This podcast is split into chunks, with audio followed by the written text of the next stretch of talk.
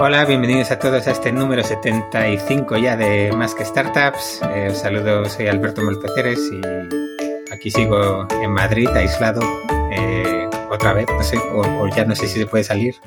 Eh, y conmigo aquí virtualmente, pero con todo el cariño del mundo, está el amigo David Pombar. David, ¿qué tal? Hola Alberto, ¿qué tal? ¿Qué tal? ¿Tú puedes salir o no puedes salir? Eh, nosotros podemos salir a un par de ayuntamientos cercanos que están igual de mal de nosotros. Entonces, eh, poco, bastante poco. Es como si pudiéramos circundar la M30 más o menos. Bueno, la M30, oye, eso ya es distancia, ¿eh? Para correr, sí. bueno, pues a ver, venga, vamos a, seguir con nuestro propósito de que los programas no pasen de, de una hora.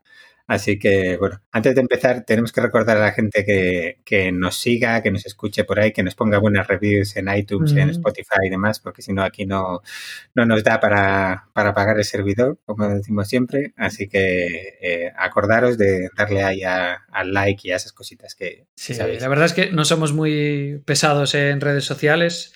Eh, un poquito alguna cosilla que colgamos en Twitter, pero no mucho más allá. Y después en la web está la newsletter a la que podéis suscribir que ni siquiera lanzamos con una periodicidad concreta, con lo cual nos va a molestar.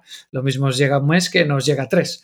Entonces, cuando tenemos dos o tres programas juntos, pues solemos mandar la newsletter para aquellos que, que no estáis suscritos y que preferís otra manera de consumir el contenido.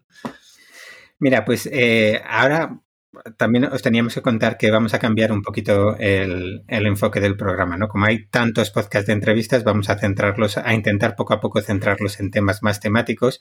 Entonces, tenemos que apuntar, traer a alguien que nos enseñe aquí un poquito de marketing y que nos, que le podamos aprovechar para pedir consejo y, que nos diga cómo eso, ¿no? Porque simplemente decir, oye, ir ahí, seguirnos, apuntarnos a la newsletter que nos llega, yo creo que eh, como marketing ahí todavía hay, hay espacio de mejora, ¿no? ¿No crees tú?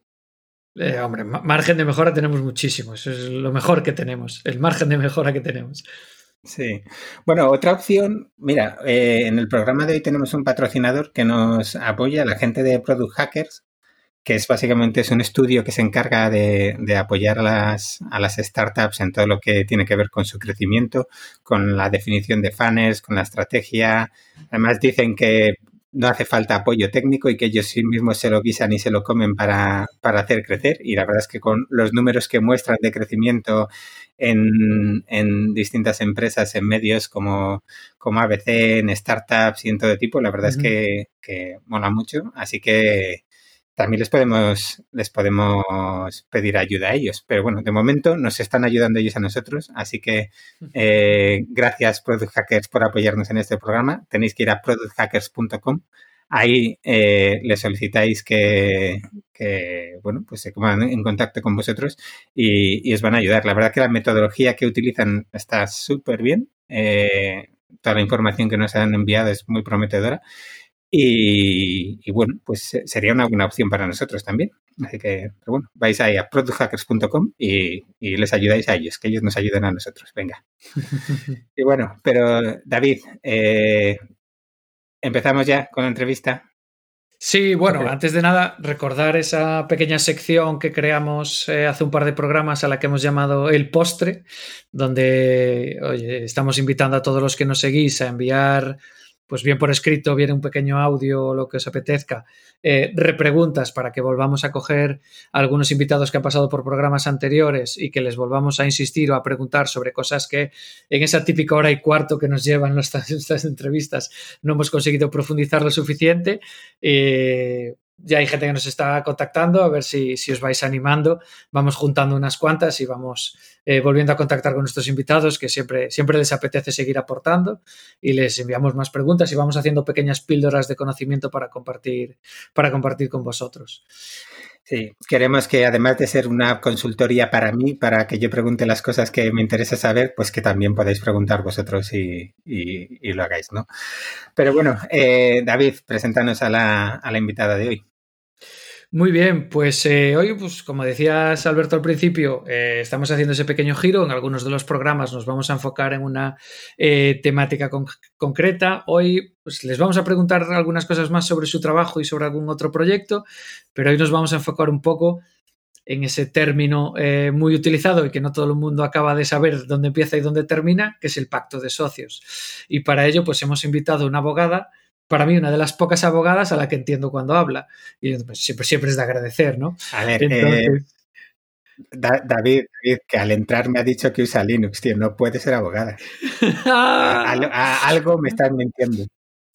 O sea, nosotros, yo cuando la conocí, hace, hace, años cuando estábamos empezando con SetPay, cuando la conocí, ella se, se, daba a presentar como la persona que escribía términos y condiciones que todos los clientes podían entender. Y a mí ya eso me, empezó a preocupar. Dije, esto no puede ser real. Y ya después lo de Linux, pues dices, bueno, ya una cosa detrás de otra.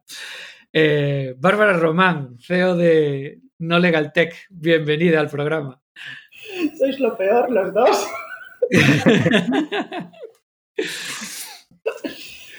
bueno, quería decir que muchísimas gracias por invitarme al programa de hoy, porque, a ver, yo en estos escasos minutos que llevamos lo que he escuchado es que vuestro podcast es un poco desastre, que animáis a la gente a que se metan Product Hunter cuando vosotros no tenéis ningún tipo de producto ni ningún tipo de estrategia con este podcast, vais a cambiar la temática porque queréis hacer consultoría gratis para Molpe bueno, eso ya lo hacíamos antes, ¿eh? Ah, antes era encubierto, ahora ya vamos a pecho, a pecho palomo. Y ya cuando eso, lo del postre donde le pedimos a los oyentes, yo dije, ¿les piden comida? No. Hombre, somos un desastre, pero para comer todavía no llega, que aquí algo de trabajo tenemos. Y bueno, en realidad eh, David es muy generoso diciendo que yo cuando me conoció le dije que era una abogada que escribía en, en cristiano. Eh, básicamente yo lo que le dije es que era abogada y que quería trabajar en SetPay, que no hacía falta que me pagara y que me dejara ir a la oficina a ver qué hacían. Y él me miró con cara de, está, está, está tronada. Me dijo, pero, ¿te acuerdas, David? Me dijiste, pero yo no tengo trabajo para que estés aquí todo el día. Y yo, no, a ver, todo el día no, pero yo me de. Y tú me a la hora del café como ir a la hora del café y estirarlo durante dos horas para que nadie más trabaje. Es verdad. Cayó, cayó, la productividad drásticamente, sí. No es verdad. Sí, es, es, verdad, es verdad. Subió la seguridad jurídica de tu startup, di la verdad. Hombre, no era difícil, también es verdad.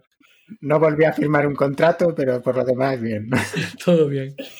Pues la verdad es que yo siempre, siempre lo digo, ¿eh? eh no Legal Tech no existiría sin, sin SetPay y sobre todo sin Suani y sin David, que fueron los que me explicaron lo que es un Sprint, lo que es el Agile, el Sprint Programming, Gira, que es una mierda, ya, ya lo tienes todo, ya puedes, vamos, Perfecto, ya tienes hasta Linux, ya, puedes programar. Es lo que me falta. Perfecto. Pues cuéntanos un poco, ¿qué hacéis en, ¿qué hacéis en No Legal Tech? Pues eh, después de la experiencia en SetPay, que nos dimos cuenta de que por una parte había eh, abogados que no entendían el negocio de las startups y startups que se abstenían de, hablar con abogados porque no entendían lo que les decían, básicamente. De hecho, recuerdo una persona que no voy a nombrar, porque seguro que escuchaste podcast, con todos los emprendedores de España, que me dijo, eh, ¿te puedo llevar a una reunión con mi abogado al que le pago para que tú me expliques después, sin pagarte, qué es lo que me ha dicho? Sí, podría, podríamos hacerlo. Buen modelo ese. Sí, sí, es, que es un modelo de negocio al final, ser eh, un poco traductor entre el mundo tecnológico y el mundo legal, que parece que nos resulta un poco complicado entenderse.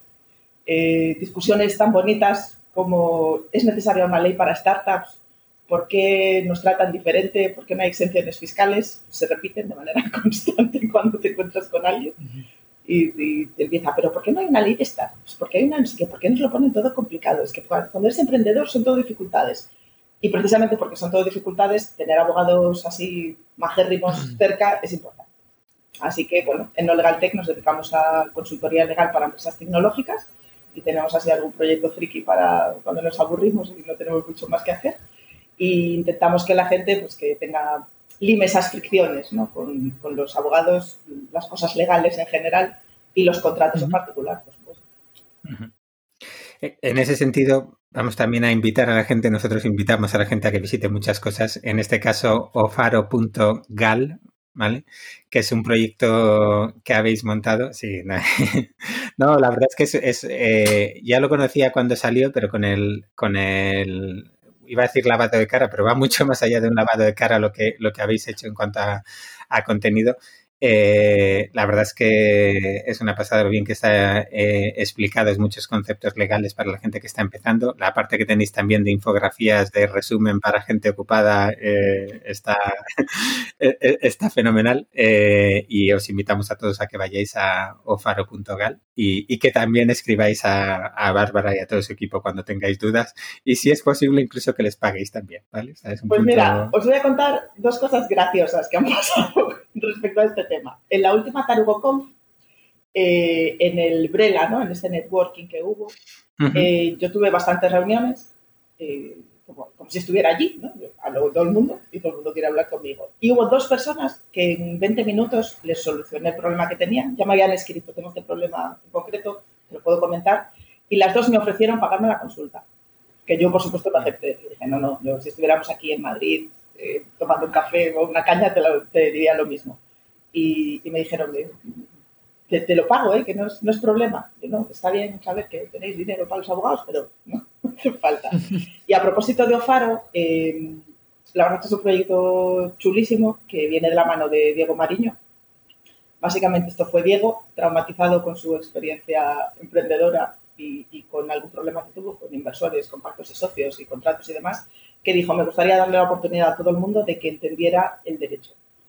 Y nosotros siempre, desde el inicio de, No Legal Tech, siempre nos hemos esforzado pues, en divulgar ¿no? y en, dar información, que la gente tenga las cosas claras, por lo menos en un nivel básico, que alguien pueda entender un contrato, que alguien, cuando tú empiezas una startup, cuando arrancas un negocio en general, que no tienes muchos recursos, por supuesto que el abogado no son tus prioridades. Antes yo le pagaría a Ancho, por ejemplo, a Ancho Barreiro, asesor fiscal, que al abogado pero sí que tienes que tener claro eh, algunas cosas que te ayudan a seguir adelante. Y la información que hay en Google, yo creo que no se entiende. Tienes que saber muy bien lo que estás buscando, así que Ofaro, pues bueno, fue esta oportunidad de sentarse eh, con el dinero de Diego, que fue la que financió la página web y todas las horas, y, aportar. Hicimos el primer intento y además le pedimos a la comunidad pues, que nos diera feedback de qué cosas necesitáis, qué yo puedo hacer un contrato para que te lo descargues, pero dime qué contrato necesitas y es el, que hago.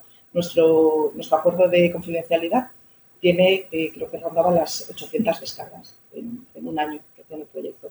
Y necesitaba ese lavado de cara, así que, bueno, pues le hemos dado la vuelta a todo. Es que esto no se entiende, esto no sé qué, infografía. Esto, esto no me aporta mucho, lo elimino. Eh, aquí me falta no sé qué, lo añado. Y, nada, eh, durante los próximos seis meses vamos a seguir subiendo contenidos, vamos a hacer también eh, retransmisiones en directo a través de Twitch, probablemente, para dudas, consultas, explicaciones y demás. Y traeremos a otros profesionales para que expliquen sus cositas. Así que, bueno, es un proyecto que hacía falta, por supuesto. Gracias, Diego. Muy bien. Y, antes de empezar con el tema del pacto de socios, eh, de las secciones que tenéis ahí de legalidad básica, financiación, fiscalidad, eh, aceleradoras, contratología, etc., ¿en cuáles eh, necesitan más ayuda la gente? O en general en todas, porque vamos muy a ciegas. No, yo creo que más o menos el, el punto de arranque lo tiene todo el mundo claro. He escuchado cosas como si hago facturas no hace falta que le pague Hacienda He escuchado a alguien decir hasta 6.000 euros no tengo que declararlo. ¿No? o, eh, no sé, yo, bueno, menos estas cositas, yo creo que arrancar el, negocio lo tenemos todo claro. Yo creo que es mucho más complicado cuando ya estás eh, creciendo, por ejemplo, en esa fase media o incluso cuando quieres cerrar la empresa. Creo que hay muy poca cultura para prepararse para eso, un poco como los matrimonios, ¿no? Todo el mundo se pasa meses planeando la boda, pero nadie invierte meses en planear su divorcio. Yo creo que es igual de importante mm, saber entrar como, como saber salir, porque hay gente que se encuentra en situaciones bastante complicadas. Eh, nosotros a un emprendedor que llevaba ya varios años de emprendimiento duro, o sea, muy, muy arriba, high level, les tuvimos que explicar que había firmado un aval personal, porque no sabía lo que era. un contrato que estaba en inglés dijimos, mira, es que aquí hay un aval personal. Si esto va mal, aquí respondes con tu patrimonio. Me dijo, no, no, porque los avales son siempre de terceros. sí, algo que lleve el personal delante. ah, es que claro, no lo entendía así. bueno, pues esto, esto, hay que cambiarlo. Y el contrato ya lo tenía firmado. Y bueno, no sé.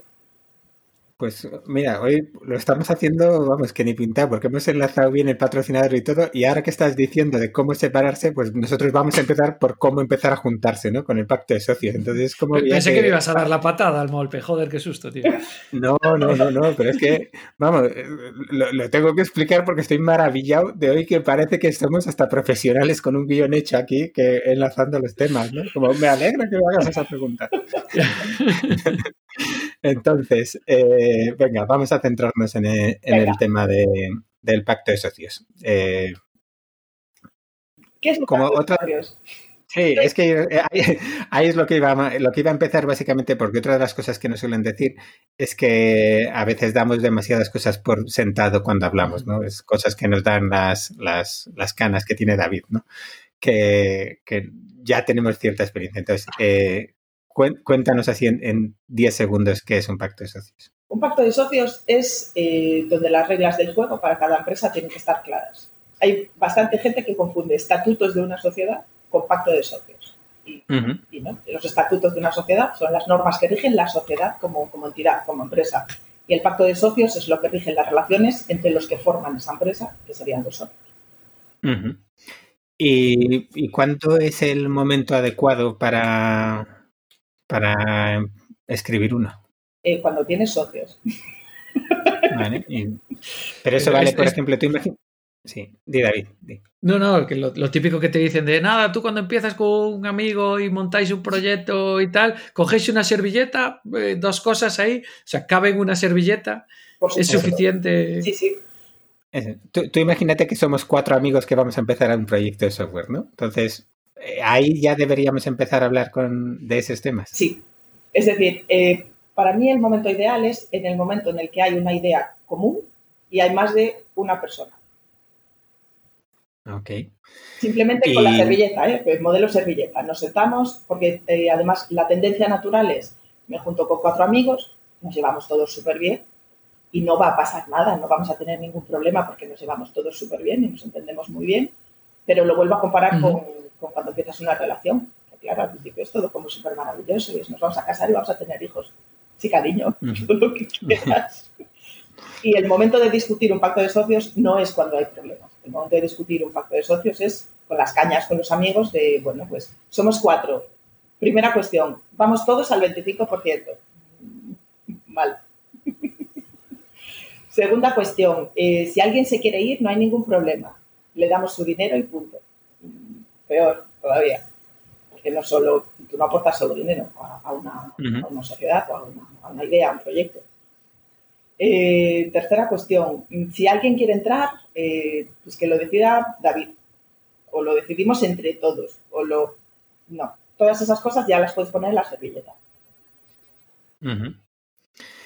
Y, pero ahí, por ejemplo, eh, ya que has dicho el tema de, los porcentajes, eh, ¿cómo haces? ¿Hay también alguna regla mágica para, para distribuir esos porcentajes? Porque también es, ese momento duro en el que digo, estoy con mis amigos, ¿cómo les digo que yo merezco un poco más que, los demás? Claro, yo creo que el, momento crítico es el de decir, vamos a poner en valor lo que cada uno aporta. y, ser eh, adulto, ser maduro, ¿no? De, si yo, por ejemplo, yo soy abogada y me, me sumo a un proyecto única y exclusivamente para dar pues, todo, toda la cobertura legal y para gestionar la empresa. Eh, voy a aportar lo mismo que dos socios que son los que desarrollan todo el producto y se van a encargar después del mantenimiento, de lo que sea. Yo creo que no. O sea, bien si me ofrecen un 25, pero yo, yo misma no me sentiría cómoda con ese 25. Lo que sí se puede es eh, o bien hacer compensaciones a futuro y organizarse, o bien mm, pues, eh, valorarlo de otra manera. O que Molpe pongas el piso como aval al, negocio y el resto no aporte nada. Vamos al 33%. va en función de, es decir, son como puzzles que tienes que ir montando y va en función de, las necesidades que tenga cada uno. Yo sé que dentro de un año me voy, me voy a ir porque me quiero ir a vivir al extranjero eh, ya en un principio voy a llevar lo mismo que otros que quieran quedarse con la empresa y quieran seguir adelante porque va a ser su proyecto de vida. Al final depende de las motivaciones de cada uno. Y eso tiene que quedar reflejado, en mi opinión, en el tema de los porcentajes. Y si, ya discutiendo el porcentaje con un amigo de cañas vas a tener problemas, bien, porque eso ya te da la dimensión para el resto de cuestiones.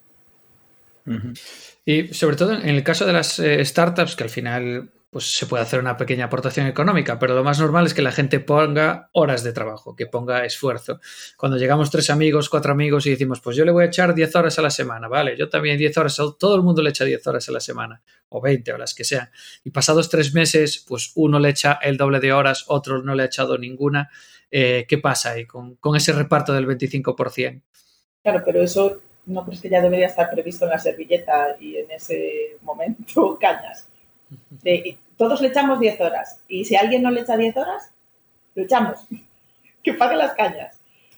Al final tienes que prever también mecanismos para compensarlo. A lo mejor no es necesario que, eh, no lo sé, pues que el de front le eche 10 horas al principio, se las tiene que echar después y que el de back sea más eh, el que ocurre al, inicio del, proyecto, pero tiene que haber un equilibrio si queremos que esas participaciones o que ese reparto sea, sea similar. Después hay otro problema con hacer este reparto, en, el caso que hemos dicho, pues del 25% cada uno.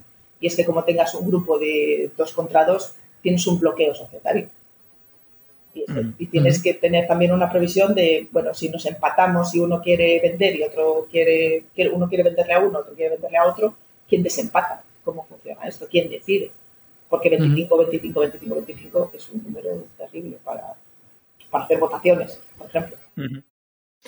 Yo, vamos, no, no en mis carnes, pero sí muy cerquita, viví un 50-50 y vamos, se cargó la empresa en, 10 días, básicamente. Antes de llegar a la servilleta grande, estaban todavía en la servilleta pequeña. No, lo, divertido además de esto es que era una empresa que ya tenía varios años y que iba muy bien. Pero llegó un punto en el que algo se rompió y, vamos, duró 10 días la empresa desde, desde ese momento. O sea, ya tenían claro que no iban a arreglarlo y, vamos, fue fulminante. Sí. Em, la verdad, pero eso complicado todo lo que dices, ¿eh? Porque también dices, no, es que como claro, uno lo va a poner antes, otro después, otro tal, eh, de repente, yo qué sé. Claro, eh... que, vosotros sois muy románticos en el fondo y os gusta mucho pensar ese rollo de, no, somos cuatro amigos, estamos tomando caña. Esto es Bonilla, que va por ahí dando ideas peregrinas. De todo es posible. Eh, y nos tomamos unas cañas y hacemos un SAS de no sé qué y cada uno lo va haciendo cuando puede. Eh, ¿Qué pasa si uno pierde el trabajo?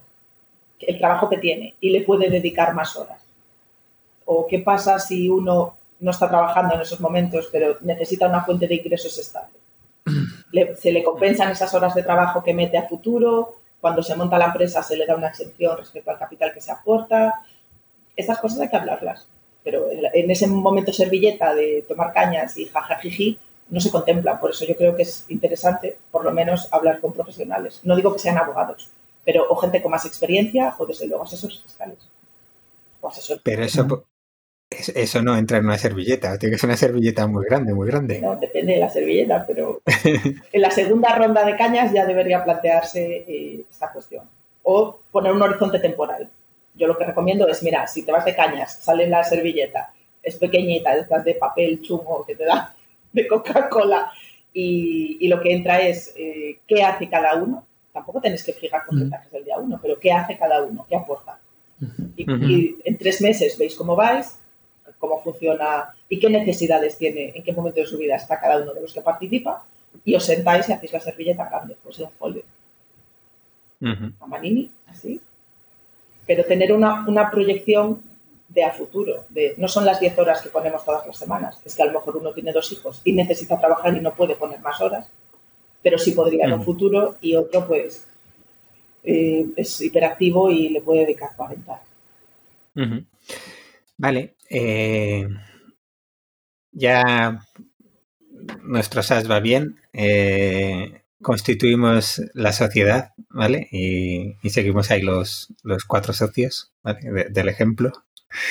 Y, y empezamos eh, ahí en ese punto, ya por ejemplo, imagínate que eh, pues e, e, es relativamente fácil si, hombre, tres dejan el trabajo porque ya hay algunos ingresos y, y otro no, pues hombre, ahí sí que está más o menos claro, pues de alguna forma, quién, quién asume más riesgos y todo esto que estamos comentando ahora. Pero eh, ¿es factible en ese sentido, por ejemplo, eh, bueno, pues redefinir o cuesta mucho redefinir esas reglas que hemos dicho? Pues ahora ah, también tú has dicho, ¿no? Vamos a empezar con unas reglas y dentro de N meses reevaluamos. Eh, si ya de alguna forma tienes ahí, ¿cómo vas a decir, oye, las situaciones has cambiado, voy a renunciar a esta parte por esto? Pues vuelvo a insistir, siendo adultos, sentándonos, a lo mejor no es una ronda de cañas, a lo mejor tiene que ser una cena con vino, pero eh, para mí los pactos de socios, por eso tampoco me gustan los que son de 50 páginas desde el día 1, ni los que son de 85 cuando entran inversores. Los pactos de socios, los acuerdos sociales, tienen que ser eh, flexibles y, son elementos vivos, son contratos que están vivos y que las circunstancias cambian y, por supuesto, esos contratos tienen que cambiar. Ahora que estabas diciendo, bueno, pues hay tres que trabajan y, o sea, que dejan el trabajo para dedicarse a este proyecto y uno que no, y, quién asume más riesgo. Y yo estaba pensando, es que más riesgo asumen que no trabaja, o sea, que no trabaja dentro del proyecto, porque se va a quedar fuera y porque probablemente los que trabajen reclamen más participaciones sociales, porque no un sueldo. Si hay ingresos, si hay forma de, si tuvieran un sueldo, podrían tener las mismas participaciones que el que no trabaja y dependiendo de las circunstancias. Pero claro, eh, de la servilleta pequeña a la servilleta grande, ¿se pueden cambiar cosas? Por supuesto. ¿Se pueden replantear situaciones? Por supuesto. Y sobre todo se tiene que atender a las nuevas situaciones, a los nuevos escenarios que van surgiendo.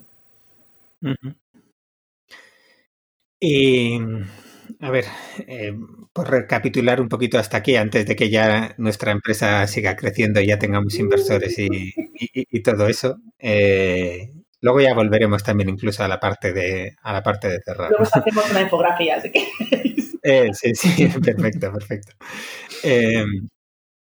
Entonces, en ese, eh, lo mínimo, mínimo, mínimo que tenemos que poner eh, en esa servilleta, en tu opinión. Lo mínimo, lo mínimo en la servilleta primera debería ser quién forma parte del proyecto, qué hace cada uno, o sea, cuál es el compromiso de cada uno, y cuál es la forma en que se va a organizar. Pues vamos a montar una sociedad dentro de tres meses. O fulanito se hace autónomo y el resto firmamos un acuerdo privado porque no nos interesa hacernos autónomos, lo que sea. Pero ya tenerlo previsto. Y en ese momento donde, por ejemplo, pues empieza a haber una facturación mínima eh, o por un tema de responsabilidad se quiere constituir la empresa, pues habría que sentarse y poner, eh, en mi opinión, lo mínimo sería cómo se entra y cómo se sale. Y no necesitas mucho más. Vale. Eh, y se podría hacer también, y aquí pues, hablo por preguntar, aprovechando la consultoría. no, no, no, quiero decir, pues también un poco eso, esa regulación de decir, oye, dentro de tres meses vamos a, hablar y estas son las reglas. Por ejemplo, eh, imagínate, pues que decimos, tres de esos cuatro amigos que están haciendo el software determinan que fulanito pues no está aportando y que los otros tres votan que se tiene que ir porque sí, por mucho que él diga, hoy es que ahora sí he pasado una mala racha. Claro, si está previsto que ese sea el mecanismo para la salida de un socio, guay. Ahora, si mm. tú no tienes previsto eso, no puedes obligar a que se vaya. Y te puede estar jodiendo hasta que se aburra. Ok. Bueno, pero todavía no habíamos montado la sociedad, con lo cual es, como más fácil. Es, más le, cortamos, le, cortamos el acceso a GitHub y ya está, con eso vale. Cambiamos las contraseñas, le quitas el LastPass y tiramillas. Le, le bloqueo en el, en el teléfono y ya está. Y entonces lo siguiente sería una demanda. Ok. Creo, que lo hemos visto demasiadas veces. Eh, empresas en las que en algún momento dado se quiere dejar de contar con alguno de los socios y al final el foco de toda la compañía gira a, a deshacerse de esa persona por no haberlo previsto en vez de seguir haciendo crecer la compañía, ¿no?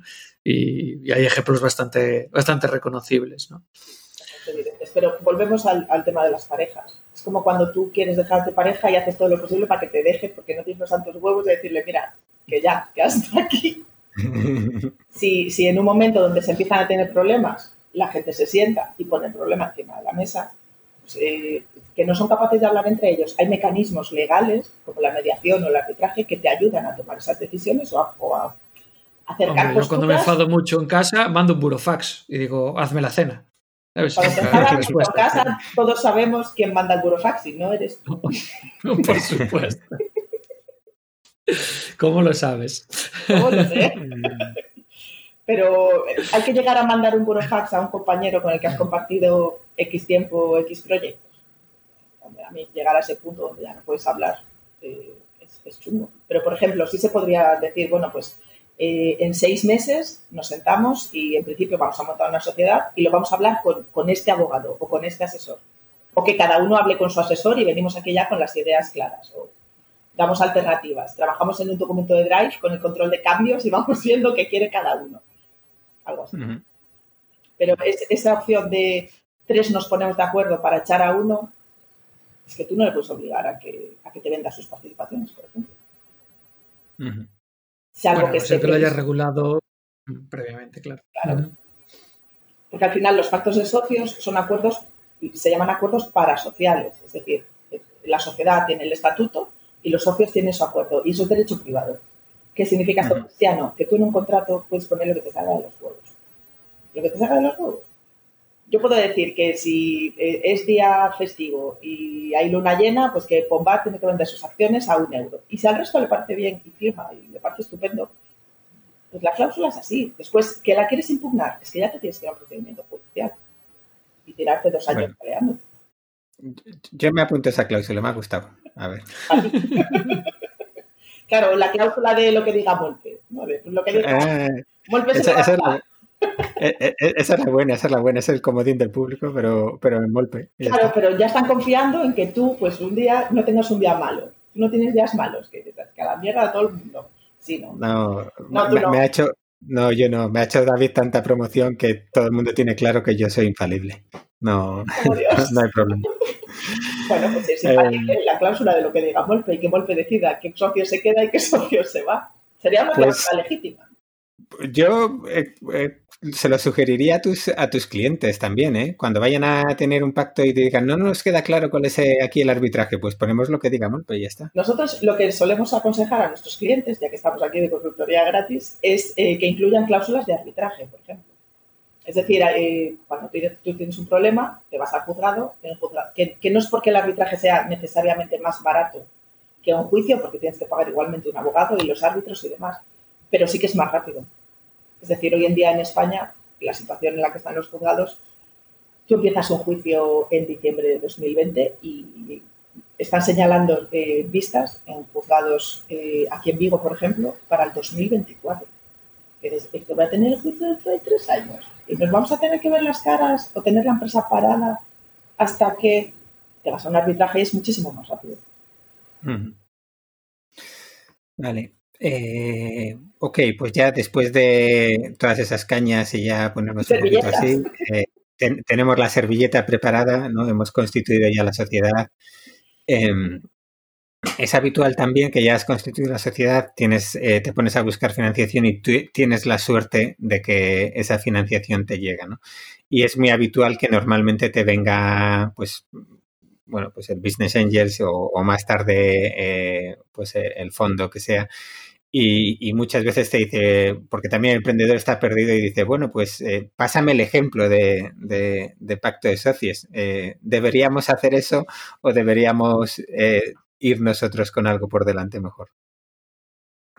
Mm, daría un poco igual si lo tienes claro. Es decir, eh, si viene alguien y te ofrece dinero, obviamente es a cambio de algo. Y si tienes claro qué es lo que quiere, no, tienes por qué imponer tus condiciones ni decirle, no, es que este, este esto es lo que yo tengo y tú me dices lo que quieres. O, de hecho, la mayor parte de los inversores a nivel profesional tienen sus propios contratos y son contratos que son muy buenos. No vamos a decir lo contrario, que porque han pasado muchas revisiones, muchos supuestos, entonces para mi gusto son muy extensos porque además de la cláusula de lo que diga Molpe está, es que lo que diga Molpe si cae en un día que sea festivo, entonces con la luna llena, pero porque ya han pasado por esa situación. Yo bueno, porque no me conocen. Porque no te conocen. lo dudo, Molpe, pero puede ser. Eh, sí, pásame el, pacto que tú me propones y sobre ese pacto yo decido. ¿Qué pasa? Que hay una... Yo creo que hay un problema de, no sé si decir autoestima, estoy muy, muy hippie hoy, pero eh, yo creo que hay un problema de autoestima con los emprendedores. Y hay muy pocos emprendedores que necesitando dinero y teniendo dinero delante vayan a discutir cláusulas así como muy profundamente, porque lo que quieren es coger la pasta y seguir con sus negocios. Hombre, quien dice autoestima dice que igual no llegan a final de mes y necesitan la pasta ya. Tampoco nos vamos a poner. hay, situaciones y situaciones. Está claro que cuando la gente tiene diversidad entre los fondos para elegir y, tal, pues te puedes permitir eh, ciertas cosas. Claro, por ejemplo, si eres el OICHU, no, pues, venga, dame tu pacto y a ver si me lo leo y a ver si firmo contigo porque tengo a cinco más Sí, pues igual que, eliges entre un fondo y otro, pues si uno te pone una liquidation preference y no estás de acuerdo, pues te vas con otro que no te la ponga. Al final también eliges un poco condiciones. ¿Qué pasa? El 80%, el 90% de las veces no te lo puedes permitir, ¿no? Entonces, lo importante es, conocer... No, es que no te lo puedas permitir porque siempre te lo puedes permitir. Es que eh, muchas veces ya ni te atreves a hacerlo. Yo no digo que cambies cláusulas que sean pues, irrenunciables o no, para o, no tienes el conocimiento. O sea, yo, por ejemplo, nosotros en, la época de SetPay, de la primera ronda a la tercera, eh, la capacidad que nosotros teníamos para entender un pacto de socios y sentarnos delante de un abogado y discutirle, pues se cambió mucho. Pues pasaron cuatro años, discutimos con muchos abogados, leímos muchos contratos, nos colaron unas cuantas eh, aprendimos por el camino. Cualquiera que se enfrente a su primera negociación, la primera vez que levantas capital, te pueden colar muchas cláusulas que la ley sí parecen inocuas. Y después hay cláusulas realmente complejas. Eh, a mí lo que me llama la atención, y eh, estoy pensando en una startup en concreto que nos llamaron después de haber firmado, con dudas sobre ese contrato que ya habían firmado. claro, ¿por qué no te planteas acudir a un profesional? Porque es lo que tú dices, a la tercera ronda que haces tú tienes mucha experiencia, pero es en base a haberle dedicado mucho tiempo, muchas horas, que a lo mejor le tenías que haber dedicado a otra cosa, eh, y sobre todo a adquirir un conocimiento especializado que no tienes, pero que sí que necesitas. Joder, pues págalo, tío. Que no, o sea, las consultas no son tan inasequibles. Estamos hablando de que eh, a lo mejor por hacer la consulta te cobra pues 100, 200 euros, pero es que te estás jugando la viabilidad de tu empresa ya no solo la, viabilidad de la empresa. Lo que te estás jugando es eh, pues una ronda de inversión de 100, 200 mil euros. Coño, para un abogado. Estás hablando del coste de una consulta. ¿Cuánto puede costar eh, que un abogado te lleve de la mano a leerse el pacto completo y te diga esto sí, esto no? Y te acompañe a cerrar ese pacto. Te digo lo que cobramos nosotras. Nosotras, por leer el pacto de socios y dar feedback y proponer modificaciones de las cláusulas para que ya la gente se siente en la mesa de negociación teniendo claro lo que quiere, cobramos 1.500 euros masiva, que son 1.800 euros. Para Peña que casi va a cobra, Casi cobra más el notario por ir a firmar. Que... Sí, pero realmente para nosotras es leer un documento, explicártelo, eh, decidir contigo cuáles son las líneas rojas y proponer modificaciones. Otra cosa es que te mandes a mí a discutir con Tomás, por ejemplo, con cualquier abogado de un fondo, que entonces te voy a cobrar más, pero porque el servicio es mucho más eh, customizado, es yo voy a negociar en tu nombre. Y ahí va en función del tipo de negociación que sea, pero si lo que quieres es unos ojos profesionales que revisen estas cláusulas, joder, pues planteate llamar a un profesional. No esperes a firmar el contrato y decir, ah, es que a lo mejor esto no lo entendí bien o, o buscan Faro, que hay información de alguna clase. No, bueno, que, busquen, pero que luego llamen y os contraten, hombre, que vamos a hacerlo bien. Em, vale, eh, y es, eh, o sea, yo aquí estoy también un poco con David, ¿no? También, sobre todo, o sea, las primeras veces y cuando estás esperando tienes una propuesta, hay mucho nervio, ¿no? Es como de repente alguien te apoya, es como a ver si va a ser el único que Tolai que, que decide ponerme el dinero, esa parte de quiero tener eh, varias opciones, pues cuesta mucho al primero que está así caliente, cuesta mucho, cuesta mucho hacerle, no sé, pararle un poquito o acelerar a otros, ¿no? Porque tampoco tienes muy claro en ese sentido cómo cómo hacerlo, ¿no? Sí, sí, yo lo entiendo, pero eh, lo que tiene que quedar claro es que el contrato tiene que beneficiar a las dos partes. Y, porque nosotros hemos visto contratos de inversores que dices, mira, es que eh, cómprame la empresa y haz tú lo que quieras. Porque si pones el dinero, eh, quieres las participaciones de las que te, de las que te corresponderían porque haces la valoración que te sale de allí, me vetas a la gente que puedo poner en el Consejo de Administración, me impones una serie de profesionales con los que no quiero trabajar y además te tengo que llamar todos los días para hacer los buenos días y llevarte café con leche a la cama, es a lo mejor, no sé, prefiero cerrar la empresa. Yo preferiría cerrar la empresa. Sí, sí, no, eh, eh, eh, está clarísimo. Hay que llamarte antes de firmar. Por lo menos para, para de apoyo moral. Dile que no, dile que no le llevas el café. Lo llamas para los buenos días, pero el café no se lo llevas. Sí. Em, porque hay en esa primera fase, cuando empiezas con, con Business Angels, em, ¿qué consideras que es normal o aceptable que te pidan y, que ya se le ha ido un poco de la mano. Ya no lo del café por con leche a la cama por las mañanas, pero bueno, todas esas cosas que aparecen por ahí de que, y una parte, aunque esto ya tiene que ver un poco con inversión, y una parte te la voy a dar en servicios y esta parte si hace no sé qué, ¿qué ¿cuáles consideras un poco que son eh, en la mayoría de los casos, y eso que es difícil generalizar, pues esas líneas rojas que dices, oye, esto, es, esto vale, es normal, negociable, a partir de aquí ya claro, por ejemplo, eh, a mí me parece normal y me parece recomendable que cualquiera que quiera poner dinero en tu empresa te pida una due diligence. Hasta aquí todos de acuerdo. No me parece tan bien que te quiera imponer los abogados que la hacen. Desde que son mis abogados y solo me fío de ellos. Fantástico. Eh, yo lo que le propondría es, muy bien, pues eh, págame tú el abogado que yo te diga para hacer la due diligence tal y como tú la quieres es que ellos saben lo que a mí me gusta.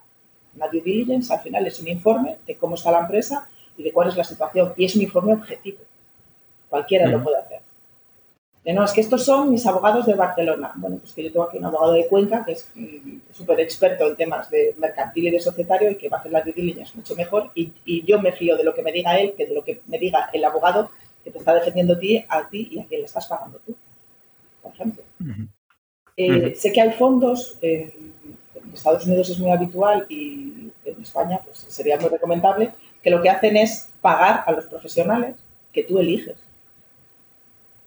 yo quiero esta información, es que no me fío de tu abogado, no me fío de no sé qué, bueno, pues elige tú uno y yo te doy, eh, te pago sus servicios. Para mí son, eh, al final se trata de, buenas prácticas. O eh, pongo dinero, pero pongo dinero y firmamos este pacto y sobre este pacto, que ya es un pacto privado, que recordad que he dicho antes que en el pacto puede poner lo que de la gana, sobre este pacto firmamos otro, que diga otras cosas.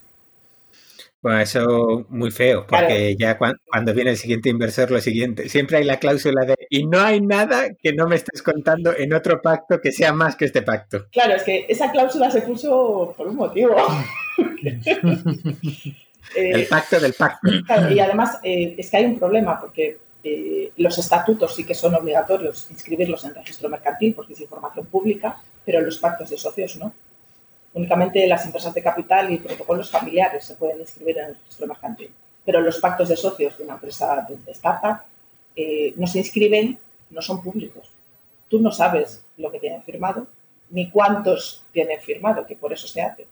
Entonces hay unas cláusulas, eh, vamos a decir, blanditas en el pacto 1 y después hay unas cláusulas que son un poco más duras, un poco más retorcidas, más malévolas, en el pacto número dos y que normalmente afectan a, inversores que vengan después.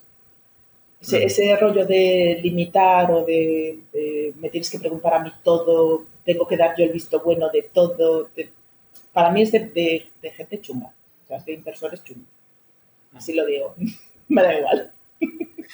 Vale, pues entonces ya eh, tenemos otra línea roja que no hay que cruzar. ¿Alguna cosa más que, que normalmente se vea y que deberíamos decir, esto no? Las cláusulas que son las de antidilución, que hay que verlas con lupa, porque hay gente que no entiende el, concepto de, bueno, pues que si yo tengo 30% de la empresa, tengo 30% de la empresa siempre, ¿no? El 30% de la empresa en ese momento y después a ver qué pasa. O las cláusulas de mejor fortuna, que hay mucha gente que no las conoce, eh, que básicamente es cuando, que también se trata de, paliar de alguna manera o de amortiguar los efectos de malas prácticas una cláusula de mejor fortuna para los, que, los oyentes que no, que no lo conozcan.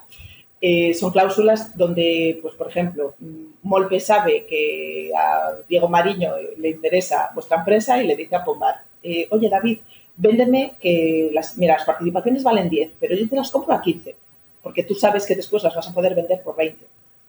Entonces, una cláusula de mejor fortuna, si David, que me conoce y me escucha cuando hablo, le suena, David te diría, vale, fantástico, pero vamos a incluir que si en los próximos tres años tú las vendes por más de lo que me has pagado a mí, yo cobro la diferencia. Como el concepto de plusvalía con las casas.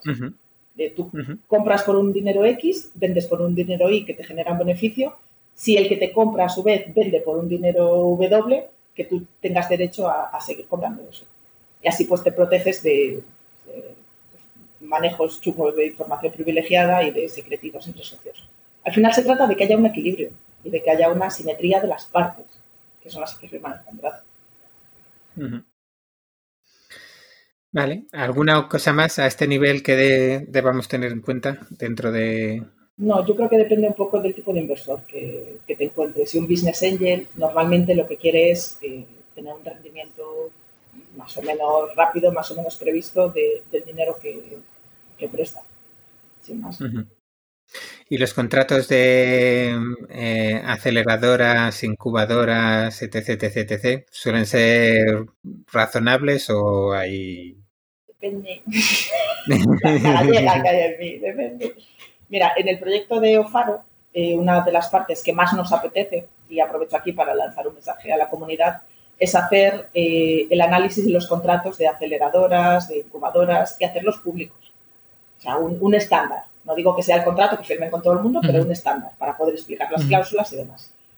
Hemos visto algunos donde hay cláusulas de confidencialidad. De este contrato no se lo puedes enseñar a nadie. Hemos visto algunos que son un poco chungos. Para mí, y siempre digo lo mismo, no me pagan, pero para mí, quien lo hace de una manera absolutamente excepcional, transparente y desde luego eh, en un nivel muy alto en temas legales, es CAFAM. Porque son muy transparentes. Yo te doy esto, tú me das esto, todos esperamos esto y si hay algún problema va a pasar esto.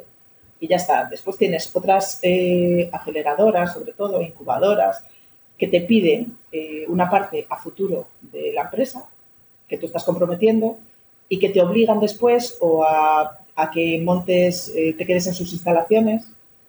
Tú dices, ya, pero es que yo soy gallego y no me puedo ir a qué sitios porque no, es que tiene que haber aquí alguien de la empresa. Entonces, bueno, el domicilio social tiene que estar aquí, salvo que sea el País Vasco, que tiene ventajas fiscales obvias sobre el resto, que nos dará, que es en Valencia o que es en Sevilla.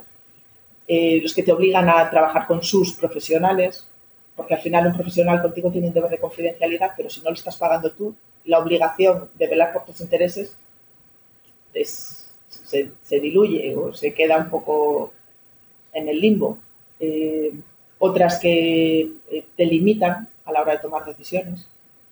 Que, si tú solo me vas a dar dinero y solo esperas más dinero de mí, déjame hacer las cosas como yo quiera. No es que no me fío, bien.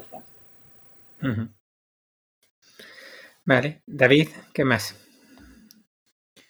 Eh, tengo muchas ganas de, ver esos contratos revisados. Siempre hay, mucha polémica por ahí en, el tema de incubadoras, aceleradoras, etc. sí, pero, pero yo voy a llamarlas a las aceleradoras y les voy a pedir los contratos. Y las que me digan que no, lo voy a publicar. Y, está muy bien que pongas el ejemplo de, de En su momento, cuando ellos compartieron su pacto de socios y dijeron, oye, a nosotros nos gusta empezar a jugar a partir de aquí, y lo hicieron transparente, un ejercicio que hay muchos fondos en Estados Unidos que lo hacen, muchos fondos que no. Eh, en la comunidad hubo bastante revuelo yo creo que ellos esperaban eh, obtener más seguimiento de otros fondos y que se generara pues esa tendencia de open startup que estamos haciendo algunos emprendedores de empezar a contar números y tal, que llegara al mundo de los fondos y, oh sorpresa, no ocurrió. Entonces, oh, eh, oh, eh, yo creo que hay, poca transparencia. Y para la gente que empieza en el mundillo y que se mete en este tipo de cosas, no deja de chocarte. Y te encuentras aceleradoras que llevan 5, 6, 7 convocatorias y emprendedores que cuando ya están metidos hasta el cuello, ya tienen todo firmado y tal, descubren cosas. Y dices tú, joder. Claro, pero eh, lo sabíamos todos, ¿no? Lo sabíamos todos. Mm. Lo que pasa a continuación no te sorprenderá. No te sorprenderá, sí. Entonces, bueno, yo, creo que es una iniciativa que... Ojalá ojalá, porque si no vamos a empezar a sacar ceros y tarjetas rojas a, las aceleradoras y a, las inversoras. yo hablo de, algo en concreto y además le pongo nombre y, porque es, de dominio público. Eh, en el mundo legal tech, es la parte de emprendimiento del sector legal con tecnología, que en España hay muchísimo humo, porque hay mucho legal, pero muy poco tech, hay una aceleradora que es la del despacho de cuatro casas. Y ellos lo que te prometían era, eh, te conseguimos, te ayudamos a preparar las rondas de inversión, te presentamos a gente, conseguimos que tu producto se lance y demás. Y había una startup en concreto que estaba formada, creo que eran veintipico socios, todos señores talluditos, algún notario, eh, abogados, casi todos, asesores fiscales, y los, ninguno de Madrid, y los obligaban a ir a Madrid a recibir formación los viernes por la tarde porque era parte del programa. Decías, pero ¿qué le vas a enseñar tú a un notario de, derecho, de nada, de financiación, de contratos? Que, va a salir el ponente por patas el día de la clase. Y el señor notario tenía que dejar su notaría el viernes por la tarde e ir allí porque era una de las condiciones. Para que al final, durante seis meses, creo que duraba, no sé, seis meses, ocho meses, el socio de mercantil, que era el que les interesaba, no les presentara absolutamente nadie porque no tenía tiempo mira, yo vengo aquí para que tú me presentes a gente guay. Si no me quieres presentar a gente guay, no me hagas perder el tiempo. Porque todos sabemos que seis meses para una startup, esto es en años humanos, son diez, por lo menos. Sí, yo creo que también mucha gente que ha entrado un poco siguiendo la ola del tema inversión en startups, emprendimiento y tal, y ha empezado a montar este tipo de programas, eh, ha tenido que iterar a medida que han ido aprendiendo cómo funcionan las cosas. ¿no? Nosotros en nuestro momento con SetPay participamos en la primera convocatoria de B-Startup, del programa de aceleración del Banco Sabadell, y doy fe de que en cinco años iteraron mucho mucho, o sea, del primer pacto de socios, de las condiciones económicas del primer acuerdo, del proceso de due diligence, o sea, nosotros estuvimos más tiempo haciendo presentaciones, entrevistas y negociando que dentro del programa de aceleración. Eh, el cambio en cinco años fue brutal y todos los años fueron implementando cambios y ahora es una cosa muy diferente a lo que hacía en aquel momento, ¿no? Entonces hay gente que ha, entrado con unas intenciones al ecosistema y ha ido eh, aprendiendo y ha ido cambiando y hay gente pues que entra con otro tipo de intenciones y a lo mejor no, no cambian tanto, ¿no? Entonces, bueno, eh, seguiremos muy de cerca lo que vayáis publicando lo iremos, y lo iremos compartiendo. Porque yo creo que, sobre todo para la gente que empieza, es, es muy importante. Claro, porque, eh, bueno, en, Galicia, vosotros lo sabéis, tenemos el Furancho, que es un grupo de Slack donde allí todo Pixie, eh, yo que sé, tendrá 800 personas o algo así, entonces, claro, pues llegas, eh, David y, y Chandre, sobre, todo, gente que se encarga de, oye, pues habla con fulanito, tienes a menganito, habla, y se genera una sinergia que, está muy guay, pero no todo el mundo tiene ese tipo de, ecosistemas, ¿no? De entramados a su alrededor. Y ya es chungo emprender, que ya es eh, complicado a nivel emocional. Eh, llegas, estás un poco perdido, estás en la incertidumbre, no sabes si vas a llegar a fin de mes, no sabes si el siguiente mes vas a tener no sé qué pues oye, eh, cuanto más fácil o, en mejores condiciones proveamos todos, yo creo que mucho, o sea, que es que ganamos todos. O sea, mm, por mí, genial, si no tengo que volver a explicar por quincuagésima vez, el, no puedes hacer nada con un NDA. O sea, el NDA es, papel mojado, es, lo firman, pero si después cuentan la idea o se la queda, bueno, pues te vas a hacer como tiene un procedimiento judicial, no sé qué, es que no me fío, que si no te fías no se lo cuentes, ya está. Y aún así, 800 no sé cuántas descargas del NCA que hemos hecho. Bueno, pues, pues bien, pero céntrate en otros aspectos en otras negociaciones. Yo creo que sería un ejercicio muy sano y que diría mucho de la gente que invierte que publicaran qué es lo que firmas. Y que no te vengan el día de la firma, que todos conocemos a gente a la que le ha pasado, en la notaría diciéndote este es el contrato, son 15 páginas, ya no te lo leas porque da igual, no lo vas a entender, ya lo firmas aquí con el notario que tú te quedes como, es que me estás haciendo la 13-14. Y yo creo que ese tipo de inversores hay que expulsarlos. Que yo vivo también en el mundo de la piruleta, ¿eh? donde yo doy dinero para financiar negocios, pero no se debería permitir eh, según qué prácticas. Y si se producen, hay que denunciarlas públicamente y hay que señalar a la gente. Que al final en el furancho poco es lo que se hace, ¿no? De, así por lo vaginis, por, los canales privados, pues vete a este, con este sí, con este no, este bien, aquí te van a dar dinero, aquí te van a dar ayuda, aquí no te van a dar nada, no pierdas el tiempo y ya está. Sí, yo, a ver, eh, creo que vamos a ir cerrando eh, esta parte de la entrevista. No, no, no, no, no, porque nos esté gustando, sino porque nos faltan algunas secciones. No queremos que se nos vaya de madre que, tal. Y, sí que hoy queríamos eh, básicamente huir de muchas veces eso, lo típico de ¿y cuál es la cláusula de no sé qué? Y pues eso, el, el no sé qué. Ese, ¿no? El, entonces, eh, porque eso es un punto que llegará y lo que queríamos básicamente es que la gente entendiese eh, las cosas eh, básicas, que sepa que esto no es sencillo, que tiene muchas consecuencias, que se lo tome más en serio de lo que se lo toman. Has puesto algunos ejemplos que son, son tremendos. Y, esto último que has dicho precisamente es una cosa que, decimos siempre. O sea, eh, Internet o el mundo de las startups está lleno de gente con ganas de hablar. Has contado el ejemplo pues, de las reuniones en, en la TarugoConf, pero eh, hay muchísima gente a la que preguntar un poco su, su experiencia. A veces lo que nos falta es un poquito más de, pues, no sé, eh, una mezcla de arrojo o de, o de humildad, ¿no? En saber decir, oye, que yo esto nunca lo he hecho y, y todo lo que me puedan contar me ayuda. Y, y nada, esperamos que, que así sea, que la gente pregunte mucho eh, y aprenda mucho para que no para que no se la metan doblada. Claro, pero mira, ahora que mencionabas la del el dragalón y el tagalón, al final eh, son cláusulas que te obligan a vender. Y ya está. Te obligan a vender en un caso y te obligan a vender en otro. ya está. Si, le hacen una oferta a uno, que vendan otros, y si te, hacen una oferta a ti, pues que, que, los compañeros también vendan. No tiene más complicaciones. O sea que la, la redacción legal es, chunga, porque tienes que prever varios escenarios, pero es obligar a vender a los demás en según qué casos y según qué circunstancias. Bueno, pues eh, lo vamos a dejar aquí. Eh, eh, lo siento. Yo, yo, me quedaría. Tengo además muchos detalles así un poco más tal, pero de momento. Sí, no, yo qué sé, ahí además eh, hay veces que tú dices que hablas cristiano, pero hay veces que cuesta mucho entender. Esto como el, el bad liver, el good liver, el tal, igual es como, madre mía. Además están al revés del mundo. Esto es cuando, cuando eh, cuando Apple cambió la dirección del scroll y era como, ahora es el natural. Y dices, pero es que no, esto no está bien. Un choque, ¿no? De dos neuronas que estaban ahí empatadas. Pues sí, sí. a mí lo del bad liver y el good liver me costó, me costó en su día. Claro, pero eh, eh, casos en que te tienes que ir que están justificados, vamos a hacerlo así, y casos en que te tienes que ir porque te estás portando mal, porque hay un incumplimiento contractual.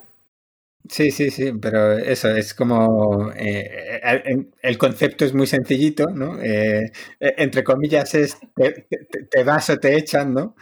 Eh, pero, pero eso, es un poco, al menos los que los que yo he tenido como, hostias, la primera vez me, me costó me costó entender. Siempre los entendía al revés y decía, esto no puede ser, porque si esto está bien, ¿por qué es así? Entonces, bueno, en fin, Bárbara, vamos a ir cerrando. Tenemos una sección que es básicamente las preguntas encadenadas, ¿vale? Que el anterior invitado, sin saber quién venía, deja una pregunta para, ti y o dejó una pregunta para ti. Y eh, además de responderla, pues tú tienes que dejar la, pregunta para el siguiente, ¿vale? Eh, y en tu caso, pues eh, Vicente Solsona, que es uno de los fundadores de Declarando, lo que la pregunta que dejó es básicamente que si tu hijo te dice que quiere ser emprendedor, ¿qué le dirías? Yo le diría que hablara con un abogado. Pero yo lo, animaría a que lo fuera. De hecho, creo que es una experiencia que no, no, creo que todo el mundo esté hecho para emprender, pero sí creo que es una experiencia que a todo el mundo le puede aportar algo.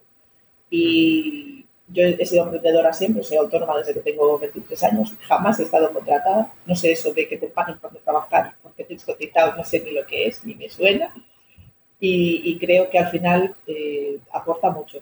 Tanto si eres capaz o, si te sale bien o te sale mal, eh, que te aporta mucho como persona. Así que, pues mira, si mi hijo me dice, mamá, yo quiero emprender, pues, pues nada, seré parte del FFF, el primer dinero ahí, y, lo ayudaré, pero sí que le diría que, hablar con un abogado. No tiene que ser conmigo si no me lo quiere contar.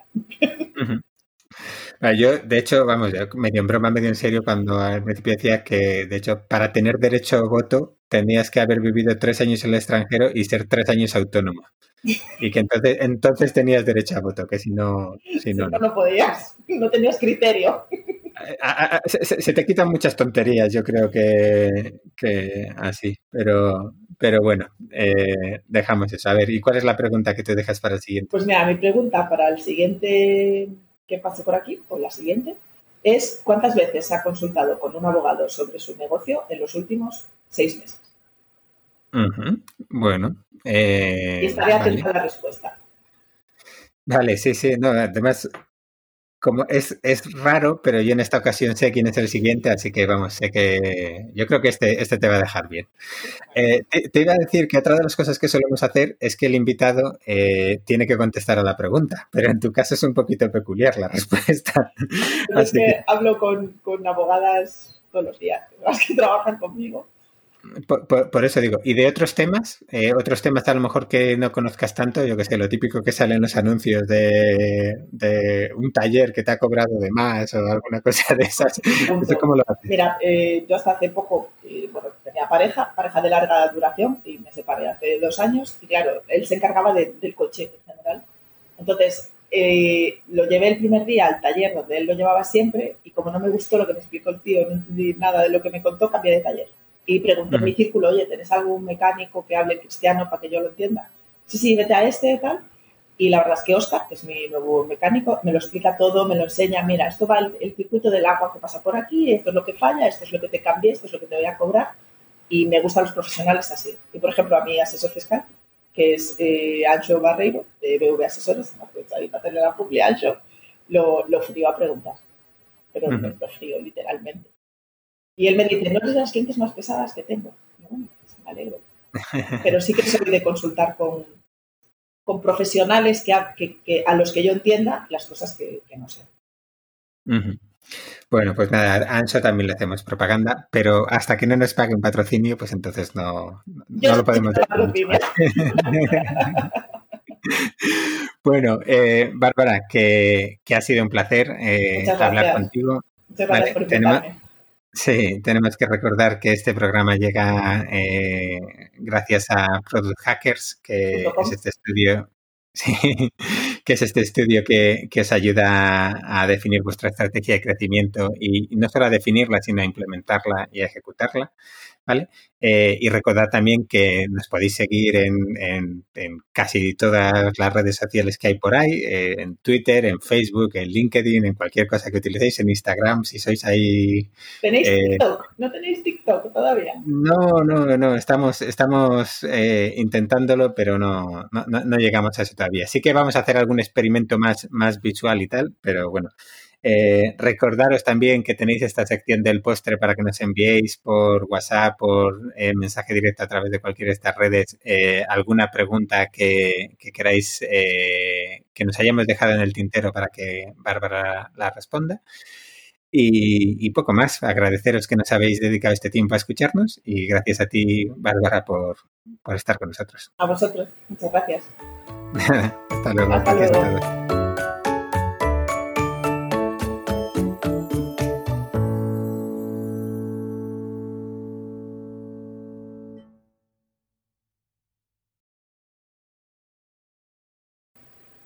No, tiene más ciencia. además son cláusulas que hay que ver con el microscopio porque están redactadas. La perdimos. Complicado. Eh, bueno, de hecho ya a ti ahora no te veo. Ah, sí, ahora sí abajo. Es verdad. La hemos perdido a ella, sí. Uh, uh, a ver si se guarda por lo menos el audio, ¿no? aquí rajando de las cláusulas. ¿Y Molpe? No, no. Está, está. Ahora, ¿a quién no ves? A Molpe. Yo no la veo. Hostia, pues yo ahora os veo a los dos, ¿eh? Ah, por lo que ha pasado antes. Pasa que Molpe tú no puedes, tú no puedes refrescar, ¿no? Le, le voy a dar a stop y abrimos otra sesión.